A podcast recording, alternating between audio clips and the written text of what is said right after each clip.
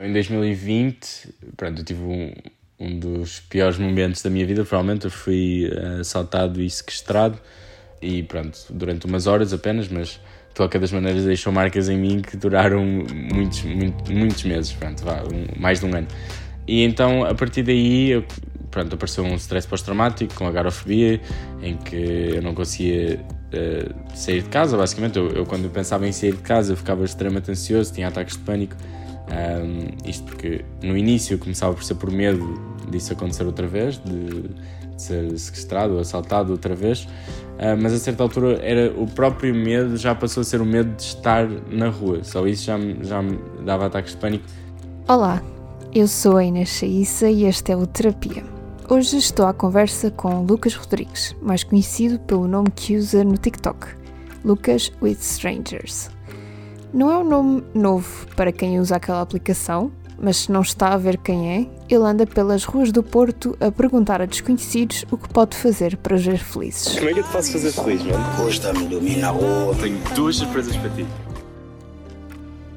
Ah, e eu falar com pessoas também não confiava em muita gente, e então Uh, pronto, foi uma fase muito difícil de, de, lidar psicologicamente. Achava que eu era uma pessoa com muitos sonhos, muitas ambições antes disso, um, e ver-me completamente incapaz de sair durante uns tempos, até da minha cama, na verdade, um, realmente, pronto, fez-me fez querer, querer mudar e sair dessa situação. E, e este desafio do, do, do, TikTok, obviamente, em conjunto com psicoterapia e, e psiquiatria. Um, foi mesmo aquilo que me levou a conseguir finalmente sair de casa e ser uma pessoa feliz outra vez. A conta no TikTok começou em 2021 e soma quase 2 milhões de seguidores. Mas o início do projeto de Lucas não teve uma razão feliz. O influencer, de 22 anos, conta o que lhe aconteceu. Então, isso foi, foi, foi em Portugal, foi em Gaia, um, mas na altura, pronto, para além de termos sido assaltados, obviamente isso na parte de nos terem roubado tudo com, com uso, obviamente, ameaça de, de morte. Um, acabamos por ficar trancados num bangalô durante 4 a 5 horas, uh, com, pronto, obviamente, ameaça constante de morte. Eu não podia olhar, não podia tirar a cabeça da almofada. Um, na altura assediaram sexualmente a minha, a minha namorada da altura, né? Um, e pronto, foi mesmo foi muito difícil. Na verdade, eu não tenho muitas memórias uh, desse dia já, pareceu muito menos tempo do que foi na, na, verdade. Eu só percebi quanto tempo é que se passou depois em tribunal, porque aquilo pareceu uma coisa muito mais rápida, meia hora ou assim. E, e, digo que hoje em dia, então, as memórias que eu tenho disso são mesmo muito, muito vagas. No momento, não se apercebeu do impacto que isto teria mais tarde na sua vida. Uma situação que é muito traumatizante e eu na altura nem sequer percebia, depois de eu ter saído lá, obviamente estava num estado de stress enorme, mas eu mesmo aí eu não percebia o impacto que isso tinha tido em mim ainda. Uh, achava que eu ia conseguir viver a vida normalmente, achava que eu ia conseguir sair à rua e, e voltar ao dia a dia, e tentei, uh, mas comecei a perceber aos poucos que estava mais afetado do que eu pensava uh, e que isso deixou marcas muito profundas em mim que só mesmo com o tempo e, e lá está, uma grande mudança também eh, pessoal, é que consegui apagar essas, ou, aliás, não apaguei essas marcas, mas torná-las em algo, em algo mais positivo. Durante algum tempo não conseguiu sair de casa. Desenvolveu, como disse, agorafobia, isto é, medo e ansiedade de ficar em situações ou locais de onde não se pode escapar facilmente ou ficar sem ajuda. O processo nos tribunais teve um desfecho que chegou relativamente rápido. Os dois suspeitos foram condenados pelo crime que cometeram. Um deles está a cumprir oito anos de prisão e o outro seis. O novelo mais difícil de resolver eram as consequências psicológicas. Os pais de Lucas já tinham reparado que andava ansioso, que não saía de casa, que inventava desculpas. Mesmo assim, Lucas demorou quase dois meses a pedir ajuda agora sim posso considerar 100% uh, eh, saudável já. Um, mas terapias que eu fiz, fiz obviamente a psiquiatria com antidepressivos e ansiolíticos, fiz a psicoterapia, passava muito mais para uh, ser acompanhado por um psicólogo a tentar sair à rua, por exemplo, e analisar os pensamentos que eu tinha, o que é que se passava dentro da minha cabeça, o que é que tinha causado isto, etc. E depois uma terapia que ajudou muito, na verdade, que eu nem pensava que ia ajudar, uh, foi neurofeedback, em que basicamente consiste em uh, fazer um eletroencefalograma, uh, mas em, em direto e pá, um, aquilo é super complicado de explicar, mas, mas neurofeedback de facto foi, foi provavelmente das terapias até que ajudou, que ajudou mais. Em 2020 já tinha desistido do curso de gestão e marketing que estava a tirar na faculdade. Dedicava-se a uma pequena empresa de frota de Uber, mas depois do assalto violento que lhe mudou os dias e as rotinas, deixou de ser possível manter-se à frente da empresa. Passei a empresa depois para o meu pai, porque eu já não conseguia, já não conseguia gerir, não conseguia ir a reuniões, não conseguia, um, nomeadamente, arranjar investidores, não conseguia gerir os, os empregados, não conseguia fazer nada. E então, pronto, acabou por, obviamente, impactar aquilo que era na altura o meu sonho e o, o trajeto que eu tinha planeado para mim. Mas eh, a, a mensagem boa que isso trouxe para mim no final é que eu estou a viver uma vida muito melhor do que alguma vez sonhei, na verdade, e do que alguma vez planeei para mim próprio, e tudo graças a alguma coisa má ter acontecido. Lucas não olha para o que aconteceu de forma negativa. Estou a viver o sonho e o sonho veio, veio de um pesadelo, mas acho que é, acho que é mesmo essa a mensagem, tem mesmo a ver com, com a maneira como nós damos a volta às situações e que, por pior que que uma situação seja e por mais que nos tire da vida e que nos tire até a capacidade de sair de casa, lá está, e de ter amigos e tudo, dá sempre para dar a volta e às vezes para muito melhor do que, do que pensamos. Prova disso é a conta que criou no TikTok, uma rede que nem usava e de que nem gostava, mas que acabou por ganhar uma expressão muito maior do que aquela que alguma vez antecipou. Por causa dela, vai lançar um livro onde conta as histórias com que se cruzou depois de vários meses a conversar com estranhos e a fazer-lhes todo o tipo de perguntas, desde qual é o sentido da vida até o que os faz felizes. Neste momento, dedica-se a cumprir esses sonhos quer se trate de comprar um hambúrguer do McDonald's a um estranho, um abraço ou uma viagem para ver um membro da família doente. Há um outro lado depois do, da tempestade, é? E era uma coisa que toda a gente me dizia na altura, mas eu, como não tinha nenhum exemplo específico, eu não me acreditava muito. Então, isso foi um dos motivos da minha depressão na altura, foi pensar que eu ia ficar assim para sempre, ia acordar todos os dias com um ataque de pânico, ia ter cinco ataques de pânico ao longo do dia e nunca ia melhorar. Aí não era uma vida que eu queria, obviamente. E agora perceber se alguém, se alguém me dissesse, eu não ia acreditar. Se alguém me dissesse esse Lucas nessa altura que isto ia acontecer, eu se calhar não ia acreditar. Mas assim, eu espero que as pessoas tenham em mim um exemplo específico de que realmente a vida pode melhorar. Um, não digo que a minha vida seja perfeita, mas fogo está, para mim está perto disso.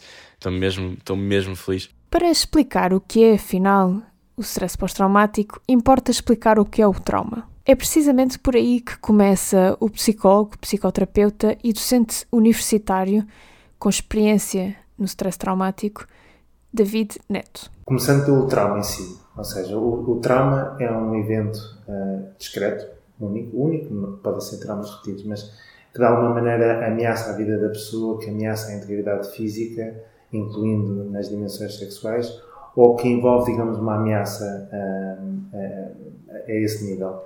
E, portanto, estamos a falar normalmente de um acontecimento extremo, não é?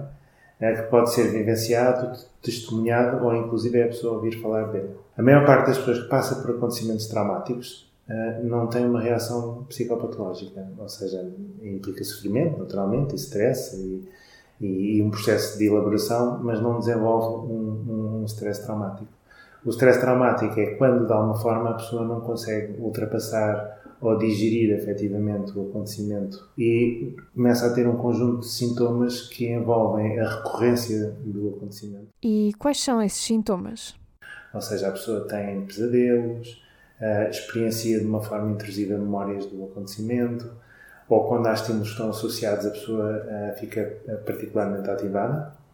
Depois implica também uma componente de evitamento, ou seja, a pessoa procura ativamente não pensar sobre o que aconteceu e evitar situações que, elicitam a memória. E depois está associado a um aumento geral da ansiedade, que se traduz em problemas de sono, alterações do apetite, irritabilidade, podem envolver explosões de zangue com outras pessoas um, e por aí em diante. A maior parte das pessoas que passa por um acontecimento traumático não desenvolve stress traumático. Nesses casos, é normal sentir algum tipo de ansiedade quando se volta ao local do acontecimento, mas é um sintoma que desaparece depois de alguns meses. Trata-se de uma espécie de digestão afetiva que é normal. Mas então, quando é que isto se torna um problema e quem está mais suscetível? só se torna um problema quando estas reações se tornam mais crónicas, no fundo, e mais, mais perturbadoras da vida da pessoa. Porquê é que isso acontece? Há vários, há vários fatores que determinam isso. A natureza do acontecimento é relevante. Por exemplo, há certos, há certos acontecimentos que são mais traumáticos do que outros. Por exemplo, os acontecimentos de índole sexual, como violações e coisas assim, tendem a ser mais graves do que, por exemplo, outro tipo de ofensas físicas que não envolvam a dimensão sexual. Uh, traumas humanos provocados por pessoas tendem a ser mais traumatizantes do que traumas naturais. Por exemplo, se um, se um prédio cair por causa de um tremor de terra é menos grave, ironicamente, do que, o mesmo prédio cair uh, se for na sequência de um atentado terrorista. Um, e há outras consequências do acontecimento, portanto, o grau de exposição ao, ao acontecimento, se a pessoa estava próxima uh, e experienciou ou testemunhou de uma maneira próxima ou se estava mais distante. O, próprio comportamento da pessoa durante o acontecimento traumático ajuda a prever um bocadinho a reação que a pessoa tem. Há alguns estudos que mostram que se a pessoa reage uh, de uma forma construtiva dentro do possível durante o acontecimento, isso é protetor Uhum. Relativamente àquelas pessoas que, exemplo, estarrecem, digamos. Uhum. E como é que se pode reagir de uma forma construtiva? Ou seja, que, que exemplos é que. Um exemplo é, por exemplo, num acidente, aquela pessoa que ajuda outras pessoas durante o acidente, por exemplo, está a vivenciar também o acidente, mas está a fazer algo de. Isto muito, depende muito dos significados, mas está a fazer algo de proativo, digamos, durante o acontecimento. E isso às vezes é um protetor também. Para além disso, há características pessoais que tornam a pessoa mais suscetível ou não a ter, a ter reações adversas. Por exemplo, se a pessoa no passado já teve outros acontecimentos traumáticos, uh, isso é um fator de risco. Uh, se a pessoa tem um quadro psicopatológico prévio, isso também é um fator de risco também. O Lucas desenvolveu também agrofobia, medo ou ansiedade de estar em espaços onde os acontecimentos traumáticos podem recorrer. Para superar isso e o medo de sair de casa, foi desafiado a ir para a rua falar com estranhos. Nesses casos, é benéfico que nos forcemos a enfrentar o que nos traumatizou? Eu acho que temos de separar dois casos, ou seja, se a pessoa tiver com uma reação eh, emocional que já é bastante perturbadora, ou seja, que afeta a vida profissional da pessoa, a vida relacional, ou que a pessoa sente como sendo demasiado intensa, eu acho que é importante que tudo o que seja feito seja feito de uma forma acompanhada por um, por um psicólogo ou um psicoterapeuta. Uh, se estivermos a falar em situações anteriores, um, ehm, também acho que vai depender um bocadinho do momento. Ou seja, se o acontecimento tiver ocorrido há relativamente pouco tempo, duas, três, quatro semanas, eu acho que é importante respeitar o espaço que a pessoa precisa para lidar com aquela ansiedade e, portanto, o forçar pode não ser necessariamente uma boa ideia. Se estivermos a falar em, em, em, reações que ocorrem mais tarde, por exemplo, ao fim de um, dois, três meses, então a, a pessoa pode tentar enfrentar, digamos, as, as situações associadas uh, ao seu medo, mais uma vez, desde que nós estamos a falar de, de situações muito intensas. Porquê é que eu estou a dizer isto com tanto cuidado? Porque se uh, a falar de pessoas com alguma vulnerabilidade uh, particular, esse tipo de confronto pode agravar a situação. Uh, e, portanto, é preciso ter algum cuidado. O que se pode fazer para ultrapassar o stress traumático? E qual é o nível de sucesso das terapias que podemos esperar? O nível de sucesso da, da, das terapias para o stress traumático vai depender da, do nível de cronicidade da situação.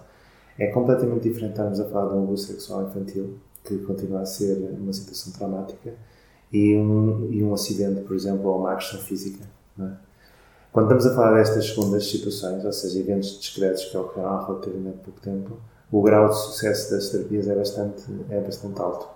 Nas outras situações também é bastante relevante, mas provavelmente implica uma intervenção um bocadinho mais intensa. Ou seja, por exemplo, quando nós estamos a falar de um abuso sexual infantil, o tipo de impacto que a situação traumática teve também se manifesta na personalidade da pessoa, na maneira como a pessoa se relaciona com as outras, na maneira como a pessoa tem relações, eh, tem, estabelece relações amorosas e por em diante. e portanto estamos a falar de um trabalho que implica trabalhar mais coisas, no fundo. Okay? Uh, dentro das terapias que estão bem estudadas, uh, as terapias que envolvem algum tipo de confronto sistemático são aquelas que estão melhor estudadas.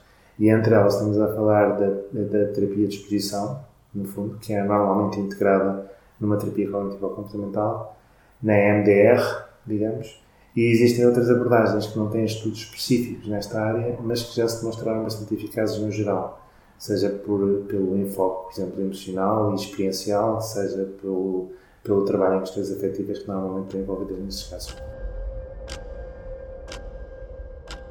Um acontecimento traumático é uma, é uma situação mesmo assoberbadora, no fundo.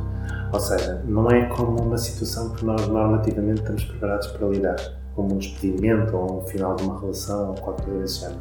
Esses acontecimentos, obviamente, são bastante impactantes também, mas estes têm este caráter de, de serem assoberbadores mesmo, de serem mesmo extraordinários. E nesse sentido, muito daquilo que é a tal reação de experiência, reexperiência e de evitamento são as formas que o nossa, a nossa mente tem para digerir uma coisa que é difícil de digerir, no fundo. Okay? Ou de assimilar, é o tempo que nós usamos na investigação. E, no fundo, esses, esses sintomas são, na realidade, sinais de, de um processamento que não está completo. E o nosso trabalho em terapia é desbloquear o processamento, no fundo, porque a própria pessoa fará o seu próprio processamento e nós apenas auxiliamos nesse processo. Uh, e isso passa por confronto com a situação, gradual, com cuidado, etc.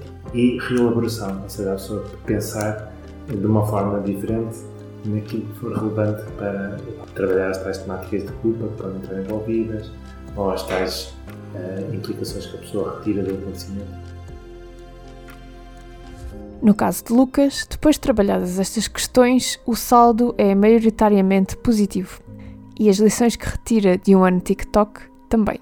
Eu estava a tentar provar ao mundo que havia esperança para toda a gente e provei a mim próprio também que havia esperança para mim, né? Este episódio foi produzido por mim, Inês Chaissa, em parceria com a Ordem dos Psicólogos. Se tiver sugestões, críticas ou dúvidas, estou à distância de um e-mail inês.chaica.publico.pt. Até ao próximo episódio. O público fica no ouvido.